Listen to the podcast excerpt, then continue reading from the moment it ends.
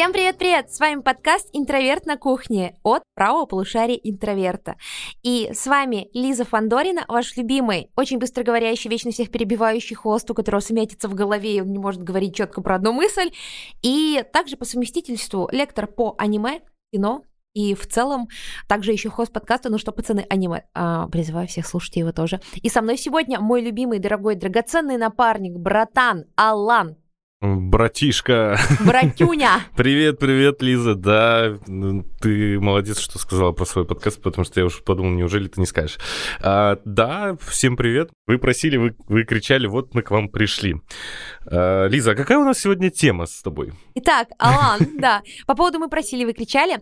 Нам написали, что многовато у нас стало выпусков, где, знаете, то я с фигбуком, то Алан про КВН, то Алан с Дмитрием Емцом, то да, еще да. что-то. И мы решили, вдарим такими старыми добрыми выпусками, где не то что гости, а у нас даже третьего нету. Мы прям вдвоем с Аланом разгоняем, как в старые добрые времена. Алан, мы на этом подкасте уже сколько? Третий год? Представляешь, да, три года прошло. Три года. Люди проходят, меняются, гости меняются, наши товарищи меняются, а мы с тобой здесь вдвоем. У нас есть другие подкасты, а мы все равно здесь с вами, дорогие, потому что мы очень любим подкаст «Интроверт на кухне». Напоминаю, что это подкаст с концепцией, что это тот самый разговор на кухне с друзьями на самые странные темы, а, когда вы сидите, пьете чаечек, и вот уже там третий час ночи, а вы вот прям, знаете, поймали ту самую волну, тот самый вайб. У нас сегодня тема мы с Аланом решили раскрыться перед вами больше, поговорить о личном, об интимном, близком и поговорить о фильмах, из-за которых мы плачем и почему мы за них плачем. Когда-то разговор на эту тему с друзьями меня натолкнул на огромное количество размышлений, которые помогли мне как будто лучше понять себя. Я стала размышлять, что ведь реально я плачу не над всеми фильмами и плачу, наверное, по каким-то определенным причинам, и я как будто потом эти мысли, эти вещи даже психологом обсуждала, просто там с друзьями, и теперь я всегда замечаю, какие вещи меня, ну, начинаю фиксировать, вот правильно сказать, какие вещи меня трогают, какие нет, и я как будто о себе больше узнаю. Хотя я же, ну вот, по образованию киношница, киношница, как киношница. галошница, как галошница. По образованию я критик теории кино, философ и так далее, и я вроде бы должна кино потреблять, знаете, так отстраненно, с какой-то позиции, с позиции такой исследователя. Но нет, э, любой исследователь тоже человек, и я всегда для себя делю понимание кино, восприятие кино на вот такую позицию отстраненную критика и личную. И есть фильмы, которые мне лично по личным причинам не нравится, могу сказать, фильм на самом деле классный или режиссер. А есть фильм, который говорю, ребят, никому не советую смотреть, но я его лично обожаю. Он там нажимает на все мои внутренние проблемы, mm-hmm. триггеры, точки, guilty, guilty pleasure, точки. Знаешь, это точка G, это точка guilty pleasure. Вот, и поэтому Тут хотелось поболтать с тобой, Алан, на тему того, над какими фильмами плачем, тем более, мне кажется, Новый год, зима — это то время, когда мы все меньше выходим из дома. Не то, чтобы я часто из него вообще выходила. Мы все меньше выходим. Но сейчас есть объективная причина. Причина, да. Объективная причина, что каждый год а, Беглов такой в смысле снег выпадает. Да. Что, сосульки? Сосули, сосули, как так? Не, в смысле, реально, ты вообще видел, что на улице происходит? Там, типа, просто как будто бы мы э, пытаемся прорваться в снежный мордор. Я не знаю, как люди с тачками сейчас, кто, ну, кто в эту машину ездит, потому что я такая, вау, ребята, там трамвай такой, как проезжает. А, вот, и сейчас э, я как будто бы, как будто бы больше, ну, меньше выхожу из дома, мне кажется, другие люди тоже, и в целом э, ты как будто больше смотришь контент контента на самом деле зимой. И статистика там всяких ютубов, например, тоже это подтверждает. Поэтому э, я здесь хотела поговорить именно про те фильмы, которые нас задевают, которые мы пересматриваем, потому что у меня лично пересмотр каких-то фильмов, которые, знаешь, вот ты пересматриваешь по кругу, он начинается именно в декабре. То есть э, я как будто бы в спячку некую вхожу. Да, есть зимний сезон сериалов и фильмов, но я как будто всегда вот, вот, вот эти уютные вечера стремлюсь что-то пересмотреть. Есть такое? Да, есть такое, причем э, я где-то уже на подкастах говорил о том, что я разучился, скажем так, плакать, я разучился, чтобы слезу пускать, мне для этого нужна какая-то дополнительная мотивация. А, ну то есть, типа, ты так не плачешь, но вот если фильм, это же не за себя, а за Бэмби. Да, ну тут не дело не в том, что я стыжусь, мне просто нужно, чтобы какой-то триггер, чтобы из меня это... в- в- Тебя ударили, да? Да. По лицу вкинули тебе дорамой. Ну да, пока я хочу со- сохранить э, свою голову и не прошу боксеров меня То есть ты в бойцовский клуб еще не отправился. Да, поэтому мне приходится смотреть фильмы. И на самом деле у меня есть целый список. Э, Список из тех, которые я прям вот э, рыдаю весь фильм. А есть, э, где отдельные сцены. Э, И он, этот список, на самом деле, постоянно пополняется. Причем пополняется не совсем новыми фильмами. Это может быть вообще что-то из, там, из какой-то вообще... Ну, старые фильмы как-то назвать. Я не люблю так словосочетание «старые фильмы», как старые, как будто они какие-то плохие. Да нет, это просто фильмы, которые 20 лет назад вышли, это не старые фильмы. Старые фильмы — это когда они 80 лет назад вышли, вот это старые. Вот. И у меня есть целый список. Я хочу, чтобы мы с тобой сейчас по одному фильму начали вот так вот э, делиться. Если ты позволишь, я начну первый. Давай, Алан, потому что э, у меня... э, я перед тем, как начну говорить про фильмы, у меня тоже есть долгий дисклеймер, как и почему я плачу на фильмах. Э, кстати, и перед этим, Алан, я ни разу не видела, кстати, чтобы ты плакал. Кажется, мы с тобой, ну, мы с тобой иногда ходим в кино, ну, там что-то смотрим, но мне кажется, я не видела, как ты плачешь никогда. А вроде, вроде бы не было таких фильмов, чтобы... э, Ну, не, ну, не э, кофе и сигареты просто. Да. Мы ходили на Джармуш, кофе, сигареты, и Алан такой, ну, прикольно. Ну там просто э, этот фильм... Не, ну я не говорю, что там плакать надо было. Просто у тебя было лицо э, отчасти как в этом один плюс один, когда прикольно, сколько это будет идти? Четыре часа в этом. Просто там, э, чтобы смотреть этот фильм «Кофе и сигареты», там они обязаны были разрешить нам курить. Да, сто процентов. Хотя мы против злоупотребления курением. Если вам меньше 18, не надо это делать. Э, Абсолютно полностью согласен и поддерживаю. Просто это такой фильм. Вот его по-другому никак... и там... Ладно, А не вот- об этом сейчас. Да, да, кстати, а ты видел, чтоб я плакала? Мне вот интересно. Мы же с тобой давно знакомы. Просто мы, я хочу сразу расставить историю о том, что Алан достаточно сентиментальный человек, но я ни разу не видела, чтобы он, например, плакал. Алан, но при этом ты достаточно чувствительный. Иногда мне кажется, что ты эмоции какие-то проявляешь больше, чем я. Какие-то я имею в виду такие трогательные. Может быть, да. Ну просто как-то как-то не пришлось, кстати. Я даже не задавался таким вопросом. Как-то не пришлось. Я просто хочу расставить такие истории, чтобы люди поняли, что мы над чем плачем, но при Мгм. этом э, я хочу сказать, что я ужасно... Я не знаю, на самом деле, достаточно ли я сентиментальный человек или нет. А, потому что я, а, знаете, часто плачу, когда смотрю кино, я могу расплакаться, когда см- читаю, смотрю рекламу или какой-то момент, но при этом, мне кажется, в жизни я, ну, не, ну, не плакса, типа, я не то чтобы... Если что-то произойдет такое обидное, я скорее начну психовать и бить стену, чем рыдать. Да, это две разные вещи. Когда ты такой, мне что мне делать? Это э, мы не про этот вид плача, мы про вид. Я вообще считаю, что плакать это круто. Не-не, я считаю, что плакать нормально, это же такое очищение Мгм. психики. Я просто скорее... Есть такой стереотип, что вот люди, которые плачут над фильмом, они такие плаксы, нюни Мгм. и так далее. Я вообще считаю, что слезы — это защитный механизм. Если, вас, если вы начинаете плакать в сложной ситуации, вам очевидно надо прорабатывать психологом. Ну, то есть это такой защитный механизм. Но тут просто стоит расставить. Алан а, достаточно такой а, ты сентиментальный, мне кажется. Ты всегда такой, о, говори, как прикольно, то все. Ты такой, песня такая. И, ну, Есть такое, правда, да. ты правда об этом часто говоришь. Я, а, мне кажется, и при этом ты такой более спокойный, ну, то есть, чем я. Я же, мне кажется, я как это, чихуахуа, ну, типа, в смысле, у меня есть два состояния. Либо я восторженно белгую и ору, либо я хожу и ручу на всех и бью стену. Но мне кажется, вот такой диапазон.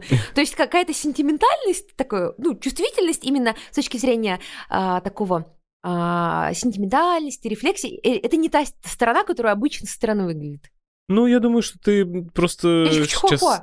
Ты с- очень скромничаешь. На самом деле, ты очень сентиментальный тоже человек. Ты же всегда знаешь, кто какие подарки любит, кто, Да, но кто я что... имею ну, в виду, это такое, то, что замечаешь, я имею в виду по тому, что мы проявляем обычно. Ну, так, так, наверное... Ты же всегда такой, типа, ребята, тоже фыр. Мне кажется, вот Нелли тоже, она, Нелли же человек, который такая, ребят, вы такие классные. Да, она же может это сказать, ты можешь такое сказать. Я обычно такая, здорово.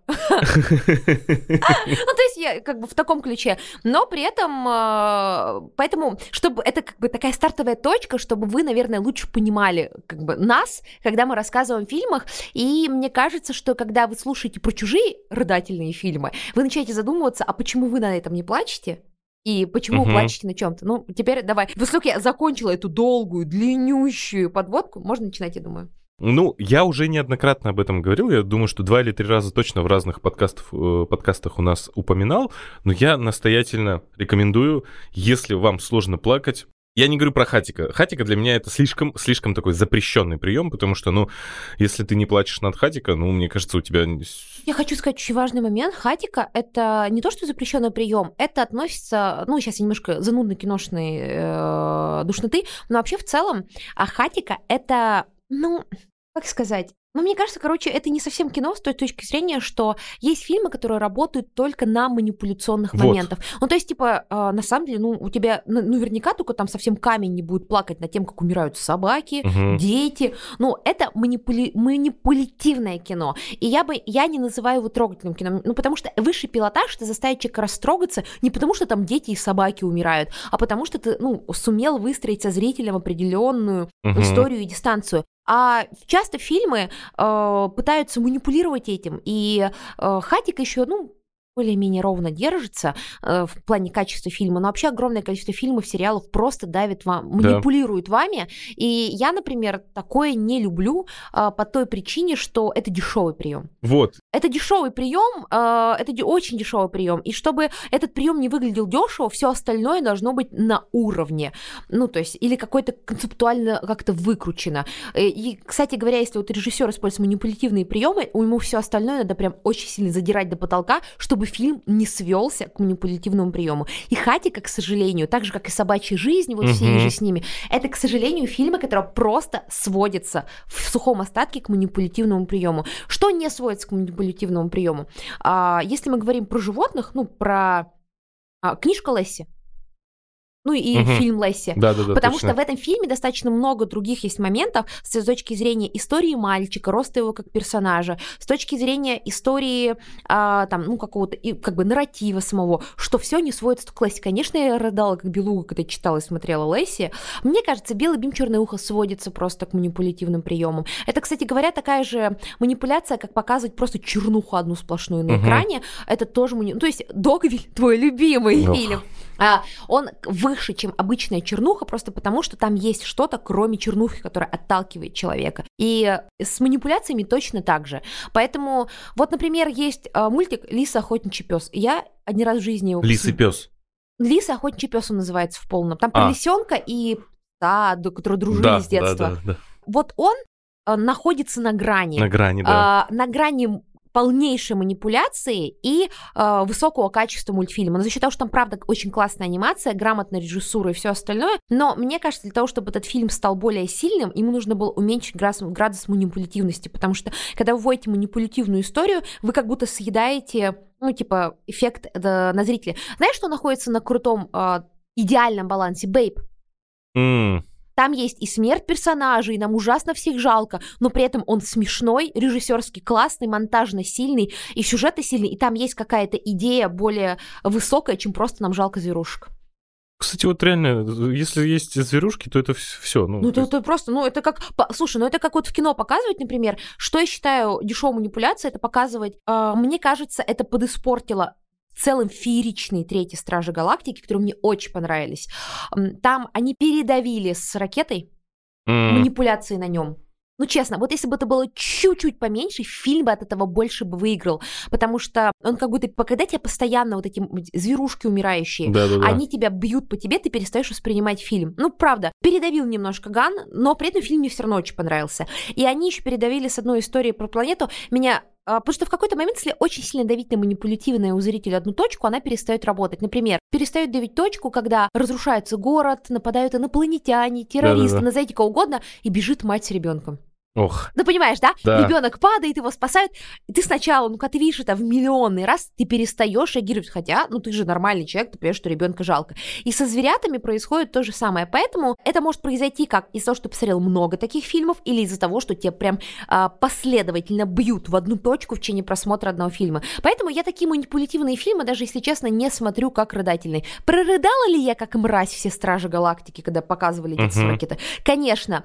А, получила ли я от этого этого какой-то катарсис. Был катарсис, а, был, он был, был, был до того момента, как когда они еще раз об этом вспомнили в момент эвакуации. Да, вот да, если да. в момент эвакуации не было бы этого, я бы отошла, потом бы достаточно было сделать какой-то намек, и я подумала, надо задуматься, все остальное. Из-за того, что они меня добили, они меня добили, и мне кажется, я по разговору с многими моими знакомыми такое было, они добили до полного бесчувствия. Вместо того, чтобы подум- задуматься над проблемой реально, там, как человек задуматься, как личность, а, над а, исследованием всех этих лекарств над животными, экспериментами, они меня настолько забили, что я уже не могу об этом думать. Поэтому здесь нужна вот такая хатика, на мой взгляд, а, просто передавила тоже. И в какой-то момент я уже ничего не чувствовала к этой собаке. Я вот... э, Хорошо, что мы начали с тобой об этом говорить, потому что я не знал, как это объяснить. Я чувствовал, что Хатика мне вот по этим мани- манипулятивным причинам не нравится, но не знал, как это объяснить. Теперь буду знать, буду так объяснять всем, почему я не люблю фильм Хатика. А касательно Стражей Галактики, я с тобой согласен. При этом Действительно, я считаю, это а, лучшая часть среди Стражей Галактики. Мне она больше всех понравилась, и я кайфанул от, прям, от фильма, всего от разных ситуаций. И мне даже понравилось, что они э, сделали, ну, скажем так, ракету главным героем этого Не, фильма. это гениальное решение, потому что, давай так, история Звездного Лорда, ну что они из нее Мгм. вытянули? Ну, очевидно, там уже другой персонаж, и Гамор другой персонаж, они выжили, и они в целом не просто перенесли на ракету, они в центре, они, ну, короче, в первом фильме в центре кто был? Звездный Лорд, Гамора, команды, они были вот главными Да. героями. И у, потом у нас постепенно во втором фильме это, это как бы уже 60 на 40 было, потом был дополнительный эпизод рождественский, кстати, классный, Да-да-да. про Небулу, о, нет, не Небулу, про Мантис и Дракса. Мгм. А, я не знаю, мне кажется, что вот этот рождественский эпизод это наш подкаст, это мы с тобой и весь остальной интернет, и мы с какой-то... И мы просто три гуляйки год с тобой. Просто спорим за какой-то фигни каждый раз. Вот. а, Потом, ну, происходит этот переход, и мне кажется, в третьей части произошел логичный переход к тому, что теперь центр команды — это ракета, Дракс, у Мантиса есть отдельная линия, и Подожди, Небула. Дракс, Дракс же ушел. Они же все ушли, остались в конце а, спойлеры, если что, для тех, кто не смотрел. Да, спасибо. Супер, ты сначала сказал спойлер, а потом спойлернул. В общем, они перенесли внимание на новых персонажей, абсолютно. И я обожаю, я э, отдельная благодарность эм, Гану за то, что он в- э, оставил в команде этого, забыл, золотой А, Это Адам Варлок. Адам Варлок. Я считаю, что это будущее, это такой же крутой персонаж, как Дракс, который будет шуточный, вот прям. Слушай, он совсем другой, чем в комиксах. Я, честно говоря, когда показывали сцену после титров, я сейчас не помню, после чего именно была эта сцена после титров, когда нам показали имя ему Адам Варлок, а, я, честно говоря, подспустила свой фанатизм в 2021 году по Марвелу. Ну, простите, я просто... Я в этих войсках с 2005 года, ну, типа, тяжеловато. Тем более, ну, я не знаю, то ли я постарела, то ли я подустала, то ли вообще Марвел, киновселенная Марвел подустала. Я тогда нет, потому что Адам Варлок немножко другой персонаж в комиксах, но мне очень понравилось, что они показали его таким смешным, Мгм. они показали его интересным, показали реально персонажа, у которого тело выросло быстрее, чем его личность. Ну, то есть это же, ну, по сути, он же ребенок. Ну и в целом а, Енота Ракета и так был, Ракета Енота, Енот Ракета и так был любимый персонаж. Вот я говорила, что Чихуахуа, Чихуахуа а, злая, но а, помнишь, у нас было внутренние такие, у нас есть, внутри компании у нас есть инсайты, где мы пишем какие-то там про работу, у нас был инсайт, где нужно было рассказать э, о том, с какими персонажами фильмов все ассоциируете. Да, у нас вот есть такие истории, приходите к нам. У нас есть вакансия на headhunter.ru, пожалуйста, переходите туда, нам очень нужны креативные продюсеры, нам очень нужны монтажеры, моушн дизайнеры. Друзья, переходим. Вот, и ты писал, что ты Звездный лорд, э, я помню. Ты чувствуешь себя похожим с ним. И мы реально смеялись, что правда очень похож. А а я писала, что я ну, типа, енот ракета. Я просто бегаю, ору постоянно на всех, нервничаю ужасно, а потом такая, ну ладно, к черту, давайте делать. Так мы, мы, мы с тобой э, полподкаста сейчас проговорили про Марвел. Да, а, кстати, а ты плакала на Стране Галактики? Да, Э, да. На всех или на третьих? На третьих. Я на третьих просто полфильма рыдала. Ну, это к- как там не рыдать? Ну, то есть, это вот... Я все равно не посчитал это в тот момент именно, не посчитал это какой-то манипуляцией. Я не жалел это с точки зрения животных. Я проникся ими как персонажами, как будто для меня это были люди. Ну, даже именно с точки зрения персонажей, вот это последнее перед Да. эвакуацией, ну, я такая, да не, ну, ребят, ну, это уже слишком, Это я, да. вы уже вы выжимаете из меня эти слезы. Это не слезы такие, знаешь, освобождающие, это слезы, когда из тебя давай, Да, да, плачь, да, да, да, мразь. да, да, да. Но, переходя к все-таки к нашим фильмам, я хочу сказать, я не знаю, ты смотрел или нет, потому что я всегда везде говорю, это полнометражное аниме. А, «Украсть прощальное утро цветами обещания». Да, я смотрела. Это же от э, создателя Темного дворецкого. Я как большая фан... когда-то большая фанатка Темного дворецкого. я, кстати, не так и не... я недавно узнала, что манга продолжается, прикинь. Да ладно. Да, Ну, прикинь. я где-то один сезон посмотрел, дальше. Я посмотрела все. а, Привет. Но я думала, что манга... Я думаю, что когда манга закончится, я ее дочитаю. Потому что я помню... Помнишь период, когда все было во дворецком? Курши Суджи! Я и демон. Дворецкий. Ну, я не знаю, ну, типа, прям интересно. Классное аниме было. Оно еще было викторианское, оно таким свежим, ярким казалось, когда оно выходило. А, Я смотрела, да. И ты не плакала? Нет. Нет? Тебя не... Ну, не то, что ты какая-то... Мразь с каменным Да. сердцем. Э, Меня прям с от и до, от начала до Что конца... тебя там задело? Слушай, может быть, это именно в меня попадает, потому что там а, такая безвозмездная а, материнская любовь, которая не требует от, э, от своего, ну, как бы, получается, сына, хоть и при... ну, как это... Короче, она его подобрала. А, Подобрала. ну, Ага, реально. Ну, она подобрала приемный. Ну, опять-таки, все, что мы сейчас будем говорить, у нас будут спойлеры, поэтому, если вы хотите... Поэтому ставьте на паузу, смотрите эти фильмы, потом возвращайтесь к этому подкасту.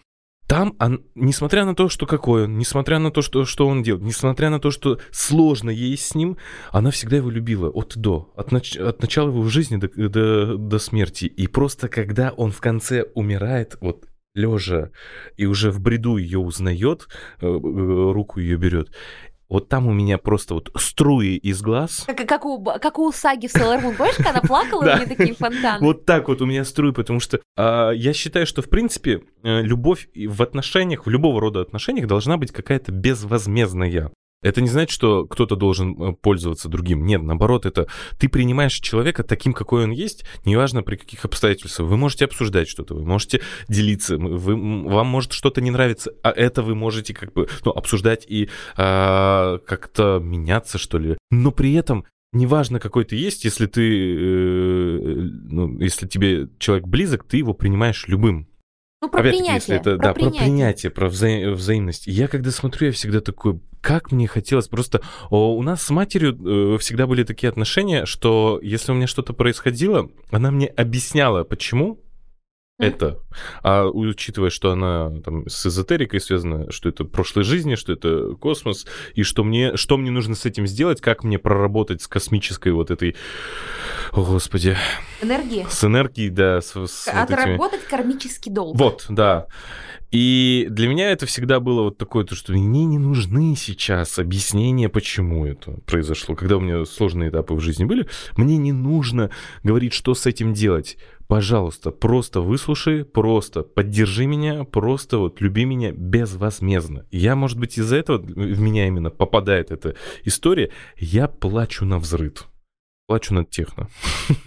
Ну, вообще, спасибо, что поделился. э, Хотя я так всегда прикрываюсь супер э, стами словами метаиронии, но я знаю, что очень тяжело искренне признавать и говорить такие штуки.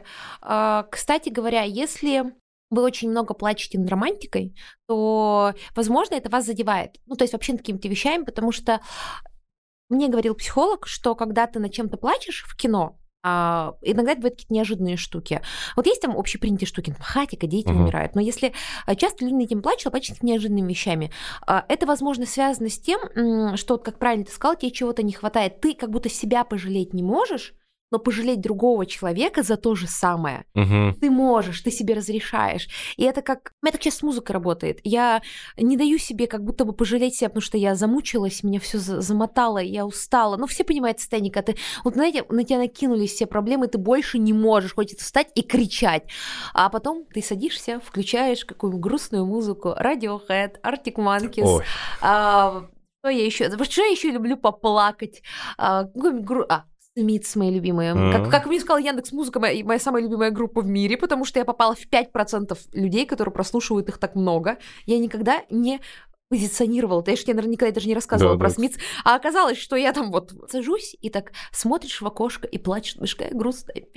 Но на самом деле ты плачешь не за героев, ты плачешь за себя, и ты проживаешь эти эмоции. Это абсолютно правильная история, это такой механизм проживания эмоций, если- потому что если не проживать эмоции, а, ну, типа, это ничего хорошего для психики не сулит.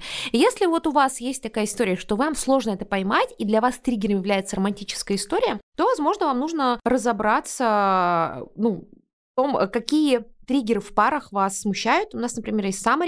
А, любовь на экране пары в кино глазами психолога, там, где у наш психолог разбирает, например, персонажей из э, Маршала и Лили, как и встретила вашу маму, мистера Бига и Кэрри из Секса в большом городе, Постучись в мою дверь, Эда и Серкан Балат, э, ну, то есть э, самые известные пары, и там еще есть несколько блоков. И еще у нас есть похожие саммари. В нем разбирают пары из Дарам. Вот, вот так что, супер. ладно, видишь, я сразу видите, загорелись глаза. В общем, э, у нас есть ссылки на эти саммари в описании подкаста.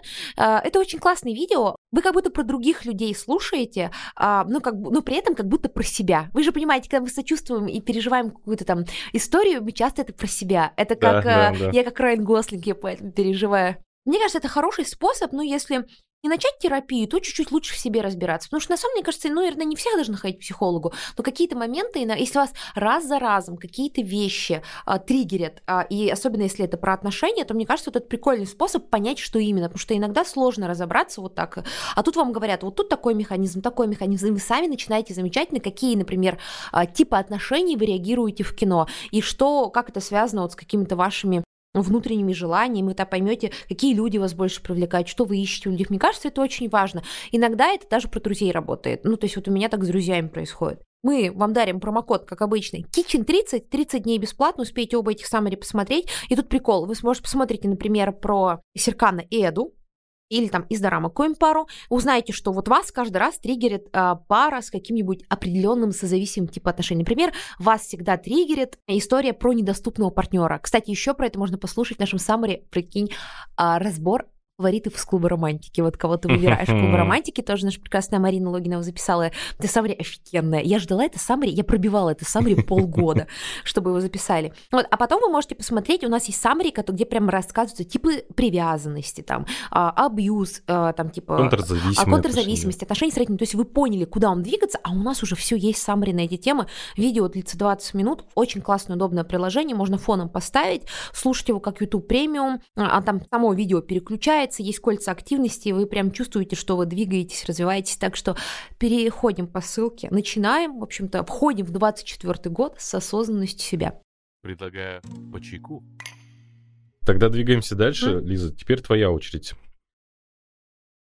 Слушай, я всегда считала, что я человек-кремень. Я, не, я редко плачу на... Ред, я плачу, естественно, но редко плачу всякими романтическими историями. То есть э, я всегда... Я, был какой-то период, я не буду скрывать. Я такая, а я not another girl. Ну, типа, я... Меня никогда сильно... Честно, я не... Меня мимо меня прошли сумерки. Ну, то есть я просто прочитала книжку и такая, ну, что-то, ну, типа фанфик, э, и все. То есть меня никак не задело. А потом я увидела, что это какая-то безумная субкультура, а меня больше волновало, когда Саски вернется в деревню в этот момент. Вот. А я прошла мимо сплетницы, я прошла мимо секса в большом городе, я вам честно признаюсь, в большом городе я посмотрела только когда сюда работу устроилась, ну прям очень поздно.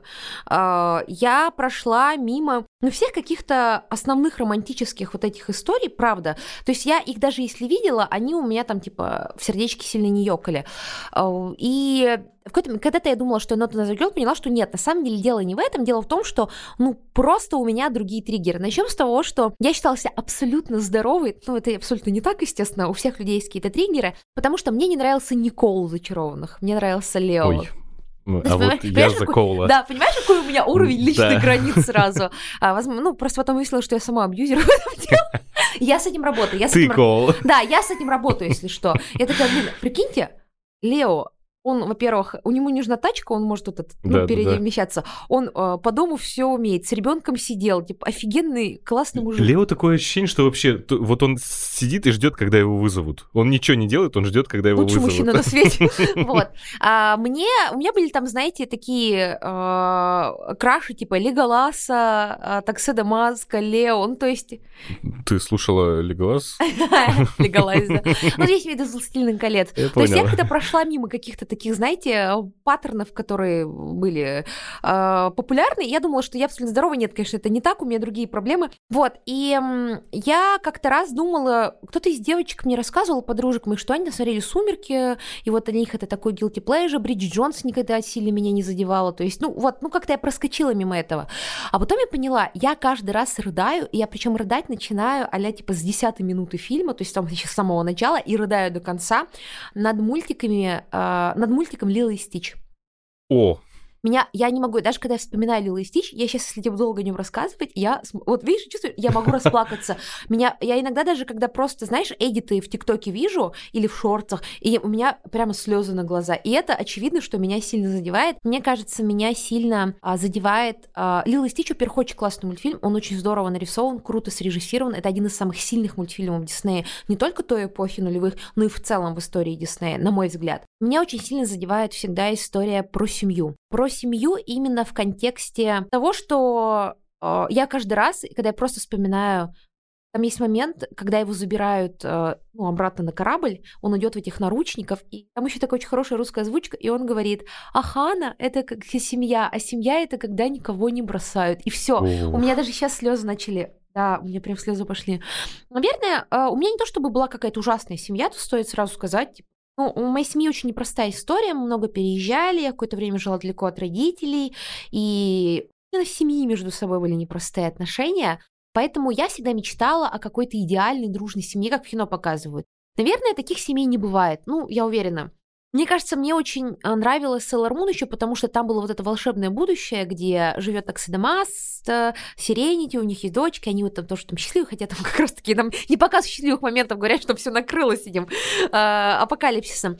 Но вот я всегда мечтала о семье, которая будет вместе держаться. И когда я смотрю э, Лила и Стича, вижу эту Нанельни, которая старшая сестра Лила, и как она старается изо всех сил удержать эту семью, как ей самой тяжело, и она изо всех сил старается, и как э, она пытается понять свою сестру, но по сути она что же самый ребенок, сколько лет там, 19-20? Да, да, да. Она вот только, Это только... нам казалось в детстве, что Да. она какая-то взрослая. А тут, прикинь, она там бедная. И понимаешь, а как, как от многого в жизни она отказывается. И почему она так бесит? Сначала ты в детстве она тебя бесит, Да. а потом тебя бесит Лила, как не в себя. И она, они очень живые, настоящие. Помнишь тот момент, когда она ее ловит, э, прыгая с э, стиральной машинки, тут приходит вот этот, э, ну, как бывший ФБРовец, который теперь работает в опеке, и мы понимаем, что она и любит ее, но она ее реально бесит. И у меня нету братьев и сестер еще родных, то есть сиблингов, как это сейчас модно говорить, только двоюродные. Наверное, я еще в жизни мечтала, чтобы у меня были братья и сестры, хотя бы один, одна, м, чтобы я чувствовала себя там условно меньше одинок. Поэтому я, наверное, мечтала о какой-то такой поддержке. Какого-то ощущения единства. И у них еще появляется Стич, который, может быть, я еще мечтала, чтобы у меня появилась какая-то такая семья, которая меня также примет. Не знаю, это сложный момент, он уже еще чувствует себя очень чужим, плюс у Лила там проблемы в школе, у меня тоже были проблемы в школе, у меня, ну, типа, буллинг и так далее. Э, Поэтому для меня эта идея принятия, принятия помощи, она всегда меня задевает. И Лила и Стич, наверное, самый рыдательный для меня фильм в истории. Ты, э, это классно. Но у тебя тоже в тебя попадает то, что тебе хотелось. Кстати, э, вот следующий фильм... смысле, что же тебе хотелось? А, ну да, то, что в детстве хотелось, да, да. Это очень сильно попадает. Я прям понял, то, что реально это, про- это просто про нас. И вот Я вообще считаю, что если человек плачет над каким-то фильмом, это всегда говорит про то, чему ему в жизни не хватало, или какая-то травма. Ну, вот, может быть, звучит как-то исторически, но я почти на 100% уверена. Я очень часто сталкиваюсь с людьми, которые... а, вот я же очень долго вела наш профкурс кинокритик, и я а, видела, что людям очень тяжело смотреть фильмы про войну и про страдающих детей. Я не знаю про войну, ну, в 23 году не будем обсуждать эту историю, но про войну э, людям тяжело смотреть, потому что это, наверное, такой большой стресс. И, ну, я так говорю, обесценивая войну, то есть, когда ты находишься в мирном положении, смотреть, представлять себя в этом положении очень сложно. Плюс мы выросли в культуре, которая очень много говорила всегда Мгм. о войне, и как будто бы для многих это такой перегруз происходил отчасти. А про детей, потому что люди не могут смотреть, почему, как дети страдают. Я вот если вы не можете это смотреть, подумайте, почему вам тяжело смотреть. Я вот знаю, что, например, моя мама не может смотреть про э, детей, которые страдают на войне, комбо, потому что, как мне кажется, она выросла, ее родители это дети послевоенного времени, ей вот очень много рассказывали, у нее ну, было такое тяжелое детство, с- которое прошло в том, что старшие ей постоянно рассказывали про войну, она росла среди людей, которые, ну вот, приходили с, пришли с инвалидностью после войны, и мне кажется, для нее это какая-то такая триггерная тема. Но при этом она просто смотрит кино про войну и очень любит его, потому что, как ни странно, это связано для нее с воспоминаниями о детстве. М, Ничего себе. Я хочу упомянуть фильм, он у меня тоже в списке есть, и я, мне кажется, я сперва хотел про другой сказать, но я скажу про сцену из этого фильма. Ты наверняка смотрела «Зеленую книгу». Да, конечно. Ну, классный же Классный фильм. Нет, Классный а, причем этот фильм, мне что в нем нравится, это такая м, классическая американская драма, а, которая не требует слишком сложных... Ну, как говорили, что она немного такая, ну, не поверхностная, а типа простая, очевидная, в лоб тебя бьет. Так этот фильм, как Форест Гамп, как э, Зеленая миля, кстати. Да, да. Эти фильмам не нужна, как 12 разгневанных мужчин, им не нужны никакие подтексты. А, это хорошо работающая трехактная оскаровская история, которая тебе в лоб говорит, и этот фильм ни на что другое не претендует. Ну, типа, и в этом его сила. Э, Я почему просто вспомнил про него. Э, В конце, помнишь, когда он возвращается к семье и приходит э, доктор Ширли? И вот ты сейчас говорил про семью, про поддержку. Я на этом моменте плачу всегда, потому что я тоже хотел, хотел большую семью, семью, которая тебя поддерживает, в которой даже и журят тебя, ну, вот знаешь, Ну, ты знаешь, что если ты в школе получил тройку, ты не сидишь во дворе э, час, да, думая, как ты зайдешь домой, а что тебе скажут, ну, это можно исправить и так далее. Да, да, ну как-то э, такие вот добрые наставления, которые не говорят тебе, что ты плохой или ты не такой. И э, у меня тоже вот м, среди многочисленной моей родни хотелось вот именно такого. Я почему обожаю, у меня есть дядя э, в Челябинске, я обожаю с Самых ним... честных правил. Дядя, да, с самых честных правил в Челябинске. Я обожаю с ним общаться, потому что он никогда меня не учил. Принимал такой, какой есть. Ну, да, да, да, да, сложно. Он понимает и доверяет. И вот я, когда смотрю эту сцену, именно не сам фильм, сам фильм классный, но именно эту сцену, когда они вот все сидят большой семьей, там двоюродные дядьки, какие-то деды, вот большой семьей встречает это Рождество, и вот он возвращается э, домой, и потом доктор Ширли приходит. Я на этом моменте плачу, потому что он в этот момент обретает семью, то самое, о чем ты говорила. Его принимают в новую семью, несмотря на то, какой он. А на тот момент, да, мы помним, что это афроамериканцы, их же вообще сколько лет назад? 60-е какие-то годы. И его принимают такой, какой он есть. И когда еще обнимает жена... э, а, мало того, что... Ладно, об этом не будем говорить. Э, Жена его обнимает, и я в этот момент думаю, вот тебя приняли. Мне кажется, у нас еще с тобой травма, что э, ну, у нас национальные семьи. Я понимаю, что Да. в смысле я наполовину бурятка, э, ты наполовину осетин, э, Осетин, еще да, и казах. казах, да. И у нас э, достаточно большие семьи, то есть это такая традиция. Но при этом это большие семьи, не- у меня нифига не дружная Да. семья. И я когда смотрела про фильмы, где есть большая семья, где все реально, ну, типа, поддерживают друг друга, пускай даже, ну, понятное дело, что не бывает идеальных отношений, я, меня тоже это всегда очень трогает. А, Есть прекрасный фильм, я на нем не плакала, но он всегда меня ужасно глубоко задевает. То есть я прям, он прям цепляет меня. Есть фильмы, на которых ты не плачешь, но он как будто каждый раз как катарсис для тебя. Есть фильм замечательный, который, на котором я не плачу, но он меня задевает, и я его пересматриваю ну, раз в полтора года. Этот фильм очень простой, но при этом, но от этого он не менее сильный. А, Его снял Джон Краули, это британский, ну, ирландский режиссер, который потом снял «Щегла», не очень удачного. Но вот этот, э, ну, это очень хороший фильм. А, Меня он очень... Там играет Сир Шаронан, Как называется? а он называется «Бруклин». Это фильм, который незамеченно прошел. Я сама на него попала отчасти случайно. Был Брит Фест фильм, где показывали британское кино. И я просто купила на все, что было доступно тогда билеты. И я вышла, после... меня он поразил. Я а, его регулярно пересматриваю. Он очень простой, сильный. И это такая история, которая меня невероятно задевает. Это про девушку а, ирландку, которая переезжает а, в Нью-Йорк, а, там первая половина 20 века. Ирландцы тогда и итальянцы это люди, вот, иммигра- иммигранты, которые еще не считаются белыми полностью. Она переезжает, Нью- э, она первый раз уезжает от семьи, она первый раз в большом городе. Для всех, кто переезжал из маленького города в большой, вы все Да. поймете. Там он снят без надрыва. Там нету сильной манипуляции, но он ужасно трогательный. Там есть еще и, а, и тоска по родине. Если вы когда-то уезжали, для тех, кто уехал в 22 году из России, мне кажется, вас заденет это. И то, как она возвращается назад и переоценивает себя. И там есть момент, где она скучает по своему, ну, по своему городу в Ирландии. Она скучает по Ирландии, но понимает, что ей здесь ну, если ты уезжал из маленького города, ты поймешь чем-то. Он скучает поэтому, но понимает, что он уже вырос, и ему как Да. будто здесь не развернуться. И от этого город не стал хуже, и это место не стало хуже, эти люди не стали хуже. Но ты уже другой, и ты как бы, она вот понимает, что ей надо вернуться в Нью-Йорк, но от этого она меньше это не любит. И там есть а, э, я про, про спойлер, это очень простая история. Она а, влюбляется в парня, он из итальянской семьи, у него очень смешная итальянская семья. Он сам все очень смешной. Э, Я смотрела первый раз на английском. Чудовищный итальянский акцент. Поняла, что я вообще не понимаю итальянский акцент. И там шутят над этим то, что они поэт. У ирландцев, типа, сложный акцент, но у итальянцев они вообще просто жуют половину слов. И там очень трогательные истории их отношений, а, и тому, как он приводит ее в гости к своей семье. У него вот эта большая итальянская семья, как а, а, часто ну, показывают в кино. И он очень трогательный, он очень милый. Там нет никакой драмы сильной. Там есть какой-то надрыв, но небольшой, как все как в жизни. Не ты бежишь сквозь дождь и играет музыка, а вот все как в жизни. И вот он меня очень сильно задевает. Я на нем не плачу, но он, ну, наверное, один из самых сильных фильмов для меня.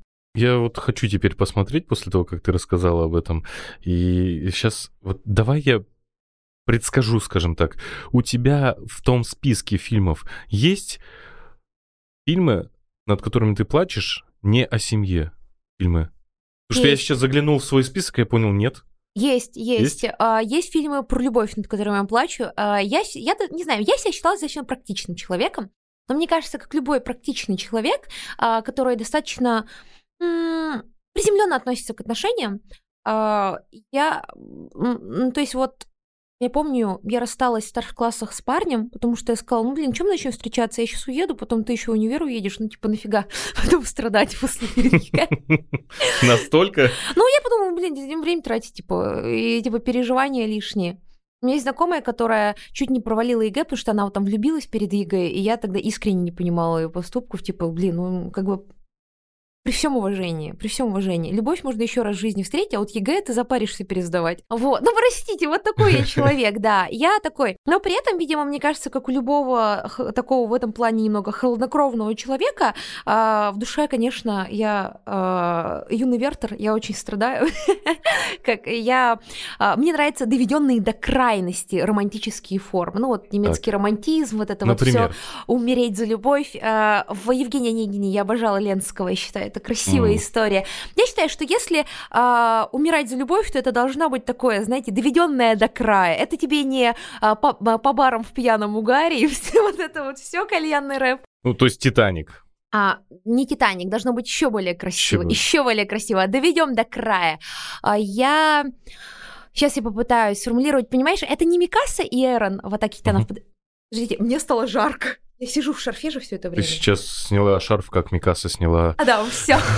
Она свободная женщина.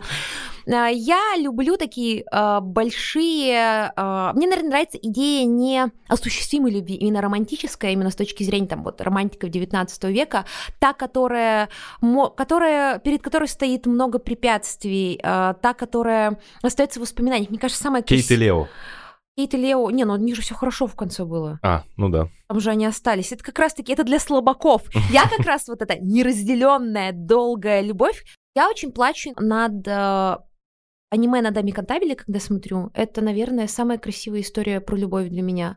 А, они вроде остаются вместе, ну, вроде остаются вместе. Обычно я плачу на там, где люди не остаются вместе, там, где кто-то умирает.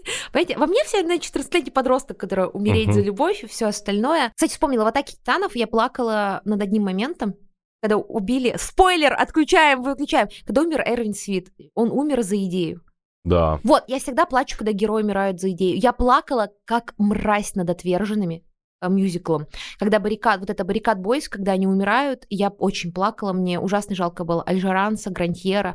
Это люди, которые пошли за идею и умерли за идею. Вот на это меня легко купить. Я такая, все. Вот. Я начинаю рыдать, как только вижу, что люди э, за идеалы жертвуют чем-то. Один из фильмов таких у меня есть в списке Храброе сердце. Не храброе сердцем, а храброе сердце с Мелом Гибсоном. Кстати, храброе сердцем, а, там очень трогательная история про отношения с матерью, на самом деле. Э, ни, э, ни в коем случае Она не просто говорю, очень что... такая девичья, в смысле, ну, то есть э, ее очень, очень редко в кино такое просто показывают. Ну, Мулан, допустим. Вот ну, Мулан там любимый нет фильм. Мулан там нет отношений с матерью, там как раз отношения с отцом. Это да. Даша Гунько. Это Даша Гунько, Даша да. Гунько испортила. Мулан — это мой самый был любимый мультик в мире э, про принцесс. Я в детстве смотрела, ну, в общем, я уже рассказывала одном из подкастов, что а, у меня были проблемы в школе, когда я в младших классах переехала в Питер, и потом в старших классах тоже были проблемы, с тем, что меня сильно булили за то, что я не русская, и там меня закидывали камнями и все остальное. То есть не очень приятная история. И я каждое утро перед школой, вот во втором-третьем классе смотрела Мулан перед школой. Как моя семья выдержала каждый день смотреть Мулан перед школой, я не знаю. Но я до сих пор наизусть знаю этот фильм, и я его то, достаточно часто пересматриваю. Я над ней уже не плачу, но она меня прям заряжает. Это такая а, то, что меня хилинг, как на английском говорят. Но я очень любила Мулана, я всегда считала, что Мулан лучшая принцесса Диснея. Она пошла и спасла Китай, вот не вот это вот все. И просто однажды поворачивается ко мне и говорит, а ты знаешь, что это фильм, что она пошла просто того, чтобы впечатлить отца? Я такая, Даша, с этого момента... А я такая, отсядь от меня прямо сейчас. Для меня главное было не то, что она... Для меня, наверное, это не история про впечатлить отца именно. Ну, правда, отцовская фигура для меня не проблемна, а то, что она... Меня вся больше волновала, как она перед бабушкой своей оправдается, и как она перед семьей в целом оправдается. Меня очень сильно всегда а, беспокоила эта история, когда она, она запятнала честь семьи семьи, и она доказала не только семье, а условно всем снаружи даже семьи, что она достойна. Хотя она, ну, вот за счет того, что она не удалась как невеста, она запятнала честь семьи, потом сбежала, запятнала честь семьи. Помнишь, как муж говорил, ты опозоришься, твоя корова опозорится. Да-да-да. И, наверное, вот эта история показать семье, что ты чего-то достоин, это меня больше, но все равно Даша все испортила. Да, Даша все испортила. А, спасибо ей большое. Ну вот, и меня сильно э, трогает история... Меня вообще трогают романтические истории такие более возвышенные. Типа, я очень любила пару Кида и Май... Майла из Атлантиды. А, да, очень да, милая да, пара, да, они мне очень нравились. Э, очень красивая. Мне кажется, Майла сформировал мой вкусный мужчина, а Кида сформировала мое представление о прекрасном. Ну, моя любимая пара это из Геркулеса, на самом деле. Геркулес, и вот я забыл, как звали. Мэг. Мэг, да. Ну, во-первых. Токсичная, токсичная.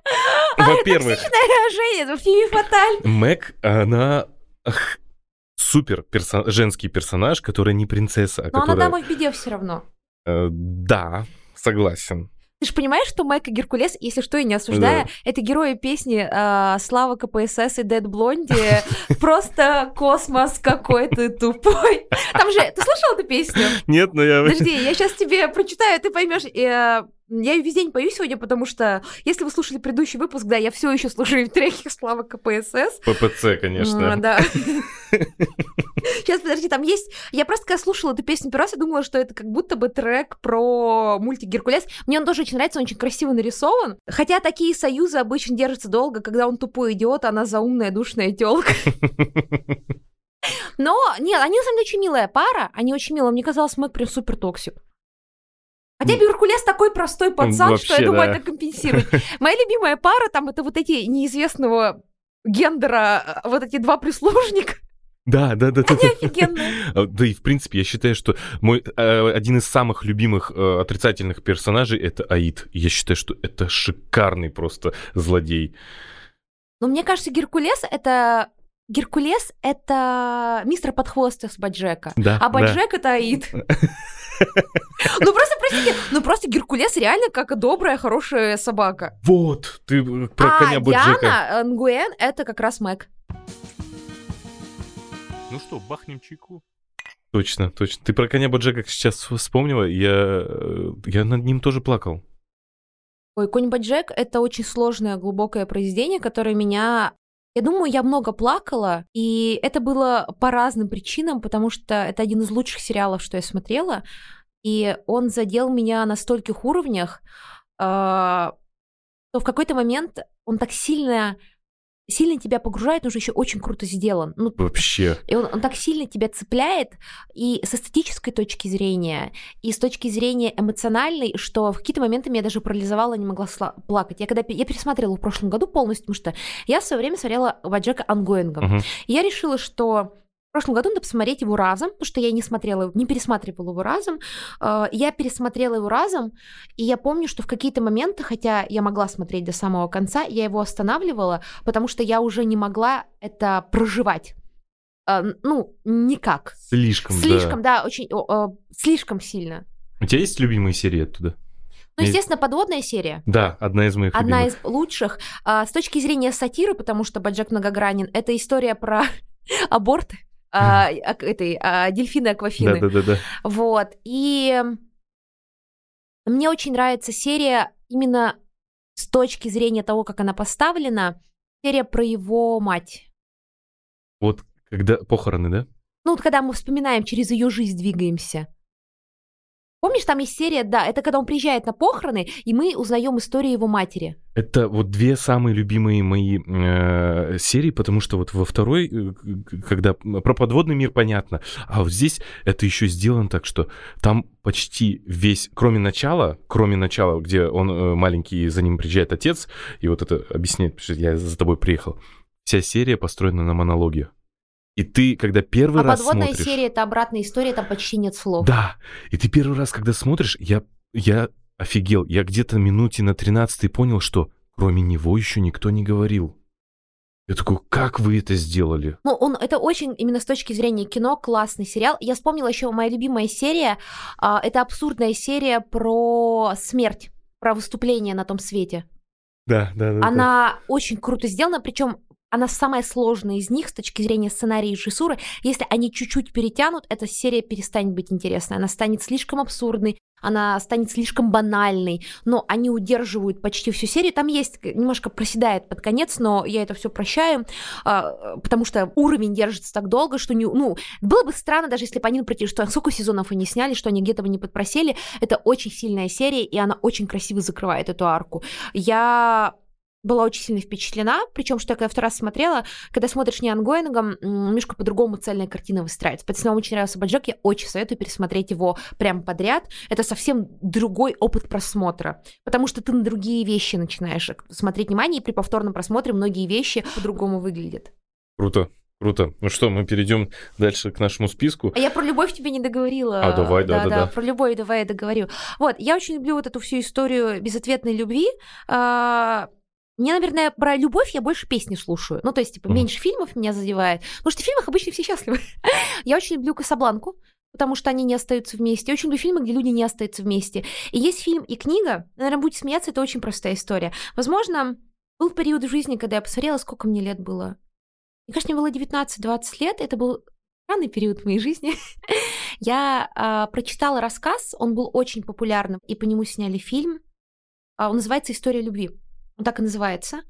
А, я вообще этот рассказ решила посмотреть, потому что я увидела где-то отзыв, или я видела трейлер этого фильма, тоже того периода.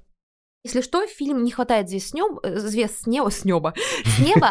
а, то есть это простой, хороший, рабочий, романтический фильм, мелодраматичный. А, кстати, в слове ничего плохого нет, просто определение жанра. Но, но он... А, но он... Наверное, вот для меня работает как что-то, что задевает во мне очень важные моменты. И я его смотрела, я, а, я посмотрела, потому что я увидела трейлер, по-моему, даже по телеку крутили, о том, что что можно сказать о девушке, которая умерла так и до 30. Она была красивой, она любила классическую музыку, и она любила Битлз.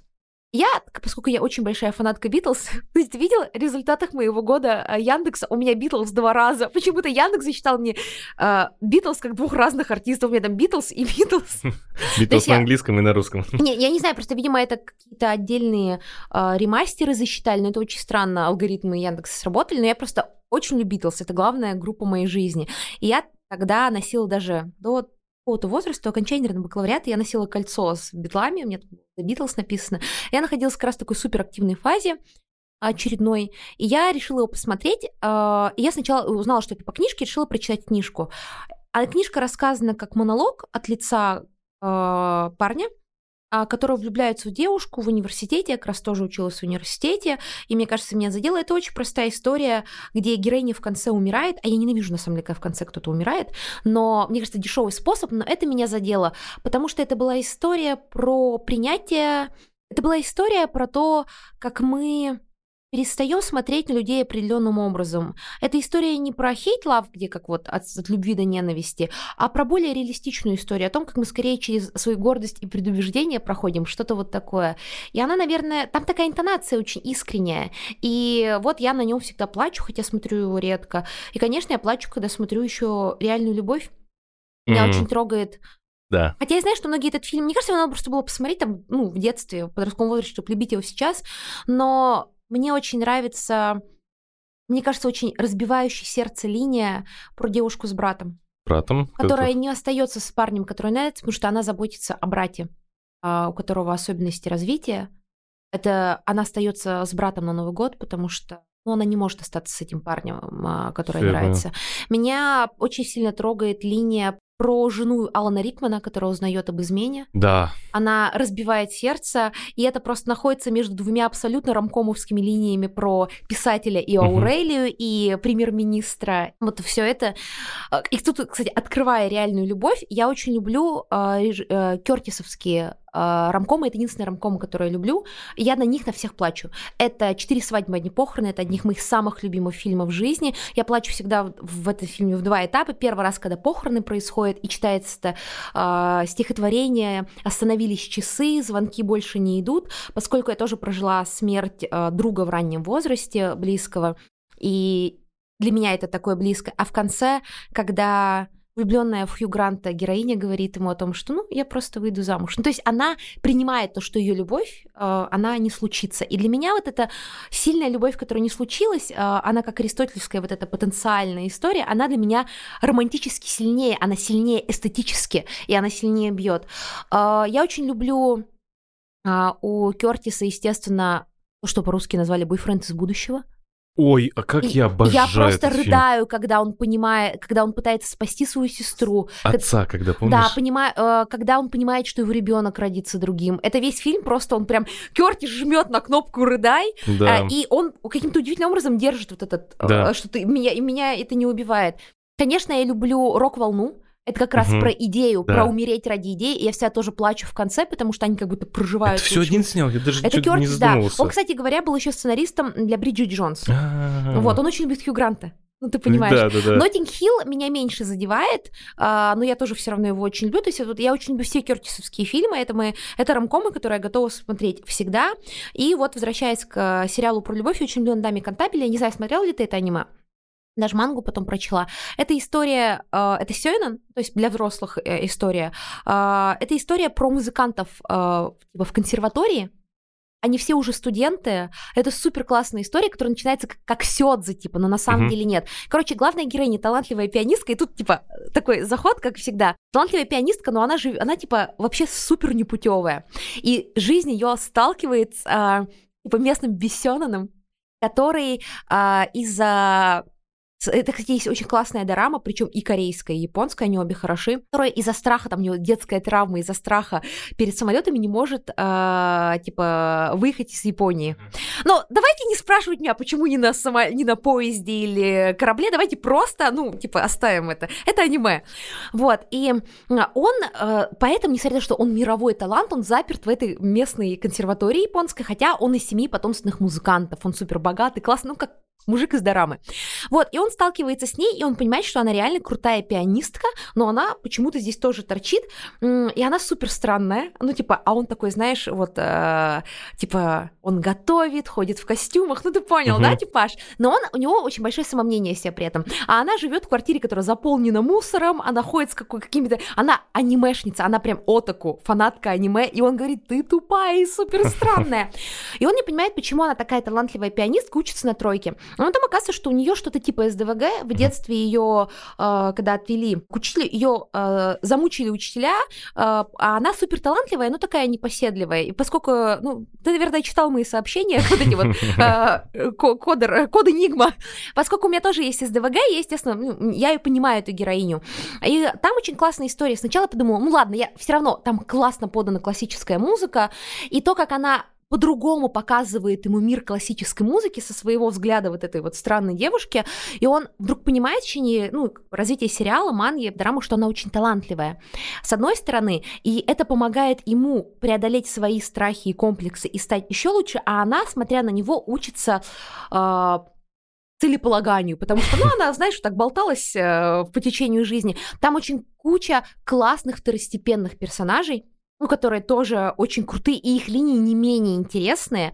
И самое главное, что вообще меня поразило, во втором сезоне, и дальше она его бросает, они уезжают в Европу, и он продолжает к ней относиться немного свысока, и она его бросает. Прикинь, это аниме про любовь, где она говорит ему, что нам надо сделать перерыв, я должна понять, куда я двигаюсь, я должна понять, куда, простите за спойлеры, я должна понять, чего я хочу добиться, потому что я просто иду за тобой. И я такая, прикиньте, это аниме, где героиня влюбляется в супер крутого Бисёнена, а потом ему говорит, я должна понять, чего я сама стою. Неожиданно. И, прикинь, и в конце они, в, э, ну, в аниме это как бы не проговаривается в Дораме, я читала мангу, они остаются вместе, но они уже сходятся как бы на новом уровне. И там есть и другие пары, за которыми мы следим с самого начала, которые тоже то сходятся, то расходятся, и для них очень важным является то, что они никогда не останутся вместе как пара, пока они не решат проблемы, кто они такие. И это для меня очень важный вопрос. Мне кажется, в этом есть какая-то практическая история. А, и там, кстати, есть очень классная героиня из России, она такая Славик Бимба угу. тоже. Она сходится, кстати говоря, с таким супер занудным японцем. Это самая смешная пара в истории кино. А, я вот это аниме очень люблю, и я всегда немного плачу, когда она принимает решение, что она должна с ним расстаться, и ей очень тяжело, но она понимает, что иначе она э, перестанет развиваться, и он сам ее бросит. Ну, то есть для не... она, потому что даже если он ее не бросит, он не будет ее воспринимать на равных. И я вот когда смотрела, там сколько мне было лет тоже, uh-huh. когда я смотрела 18, 19, 20, я, для меня это не то, что откровение было, но я такого не видела в аниме и кино. Да, да они потом... Это... Но это прям... Это круто подано, это логично подано. В общем, очень круто. Вот на этом я плачу над этими историями. Слушай, ну тогда, наверное, ты тебе нравится 5 сантиметров в секунду? Да, мне нравится 5 сантиметров в секунду. Тоже один из моих любимых полнометражных аниме. Наверное, для меня э, даже не 5 сантиметров в секунду самое... Твои, э, там у них, там за облаками, да? Uh, там за облаками мне да. больше нравится. Вот она, знаешь, такой ощущение, недостаточно. Да, да, вот да. я хочу, если, друзья, если неразделенная, нереалистичная любовь, давайте вот прям, прямо, чтобы, ну вот, ну вот никогда, чтобы голос, эхо этой любви продолжало трогать э, продолжал трогать струны твоей души через тысячелетия. Ну вот, вот мне надо либо, чтобы это было максимально жизово, как на Даме Кантабель, либо чтобы, ну вот, дракон умер от сердечной любви, и вокруг родилась гора. Ну, вот что-то такое прям... Э, знаете, страдания юного Вертера, и он или она умерли от от э, разбитого сердца. Вот, вот это, вот настолько. Да вот давайте доведем до края. Полумер не бывает. Либо мы сразу брачный контракт составляем, либо там, знаете, а ее сердце раскололось и превратилось в звезду. Вот по-другому не могу. Слушай, а ты смотрела по скриптам «Я люблю тебя»? Слушай, это же такой рамком, да, где муж умирает. Да.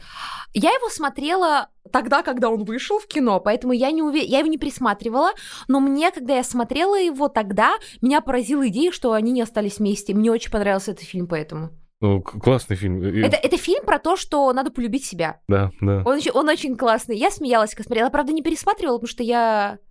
Я вспомнила, знаешь, на чем я еще плачу? А, ты смотрел «Доктора Кто»?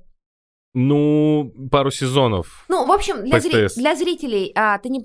я всегда плачу над историей пондов. Я даже, когда пересматриваю «Доктора Кто», когда история Пондов начинается, я плачу и на Римляне, плачу и на Эми, которая 40 лет ждала Рори, я плачу и над тем, когда они прощаются с доктором, и когда они понимают, что у них никогда не будет детей. В общем, я плачу над э, историей Пондов из Доктора Кто. Это тоже для меня большая красивая история любви людей, которые остались друг другом, несмотря ни на что. И там есть как будто и жизовые штуки, и есть как будто одновременно вот эта распавшаяся зв... любовь э, на... в звезду. Да.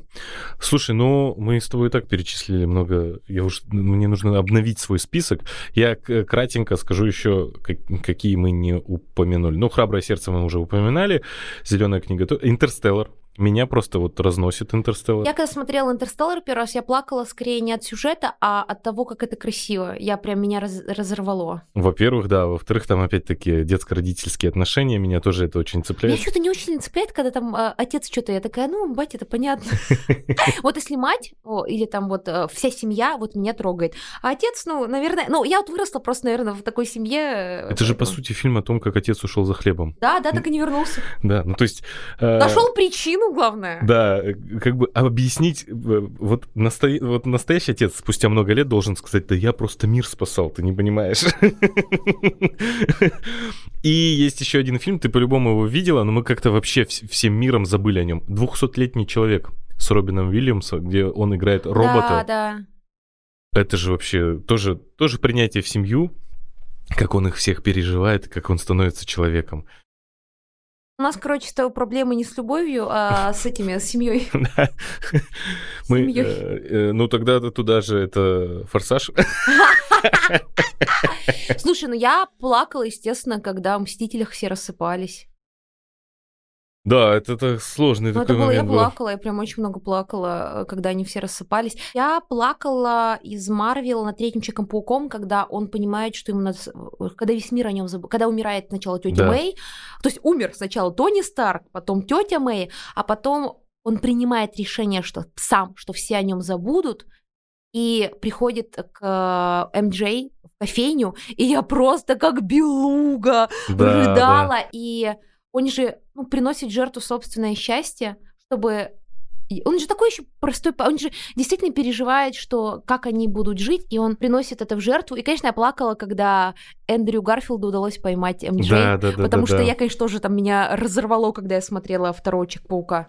И тут еще фишка в том, что он впервые за все время обретает действительно тех, это вот Тоби и э, Гарфилда, тех, кто его реально понимает.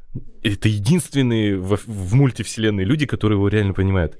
И они уходят А тоже. с То- да, и с Тоби Магуайр, и с, как раз-таки с пауком Тома Холланда ужасно, потому что если а, паук Эндрю Гарфилда, и тем более Тоби Магуайра, это люди, которые сначала потеряли, прини- ну, было много лишений, Да, сложностей да. и всего остального, а потом все, ну, у Тоби Магуайра наладилось, у Эндрю Гарфилда должно было наладиться, если франшизу не закрыли, то ведь Том Холланд мы сначала видим его друзей, его семью, у него все хорошо, все хорошо, а потом, когда мы уже к нему прикипели, к его семье прикипели, к его Бац, друзьям бац, прикипели, бац, бац, и типа бац, и бац. раз, раз, раз, раз, раз. И я не знаю, наверное, это прям еще сильнее бьет, э, когда смотришь по тебе. Тем более, что из них из всех он, наверное, самый приятный парень. Не от того, что другие хуже, а он правда тоже вот как мистер Подхвост, он же искренний Да, да. такой. А Это не значит, что он лучше, чем другие пауки, потому что и в комикс Питер Паркер разный. И не то, чтобы другие заслужили это, но его не знаю, и прям там еще игра Тома Холланда развивается от фильма к фильму, но по мне это как-то сильнее ударило, чем смерть э, Джеймса Франка в первой трилогии. Что, будем заканчивать? Да, я думаю, сейчас я готова уже расплакаться, настолько много подняли каких-то внутренних моментов. Слушайте, дорогие слушатели, мы очень мало к вам обращались, мы с Аланом тут уже сидим такие вдвоем в студии, все. Я хочу сказать, напишите, спасибо вам вообще, что это выслушали. И напишите, пожалуйста, какие фильмы вас задевают. Как вы думаете, почему? Э, Задевают ли вас те фильмы, про которые мы говорили? Я вот реально чуть не заплакала, когда мы про Лилу и Стич говорили. Мне кажется, мне нельзя про этот фильм говорить, я начинаю рыдать. Э, Напишите, что вообще об этом думаете. Может быть, моя теория о том, что мы плачем над тем, что себе не позволяем, и мы оплакиваем свои собственные сложности, она в корне неверна. Очень, очень жду ваших ответов. А, Если хотите поддержать нас Солана, потому что это как и подкаст про буллинг, которого мы записывали, и бывают такие подкасты, после которых ты немного опустошенный, в хорошем смысле, потому что вообще там еще искренние вещи говорим. Я, наверное, рассказала, честно, на большую аудиторию. У нас, тысяч, у нас Да. там больше 100 тысяч прослушиваний в месяц. Я не то, что, наверное, всем бы друзьям такое рассказала. Мы еще про семью рассказали. Поэтому поддержите нас комментариями. Или ставьте нам 5 звезд на Apple подкастах. В общем, поддержите нас, пожалуйста. Поставьте лайки нам на Яндексе. И напишите, нравится ли вам такой формат. Надо ли продолжать нам говорить какие-то вот такие искренние вещи. Или вы хотите, чтобы мы, как Дракс и Мантис, продолжали а, да-да-да-да, нести клоунаду. Ну и напоминаю вам, друзья, что разобраться э, в каких-то своих историях про семью и про друзей можно благодаря нашим саммари, которым посмотрите по промокоду Kitchen30. Начинайте прямо с разбора дарам, разбирая, с разбора э, пар и сериалов. И э, по промокоду Kitchen30 по ссылке в описании подкаста 30 дней смотрите бесплатно в нашем офигенном приложении. Спасибо всем. Пока-пока и с наступающими праздниками. Новый год – время волшебства!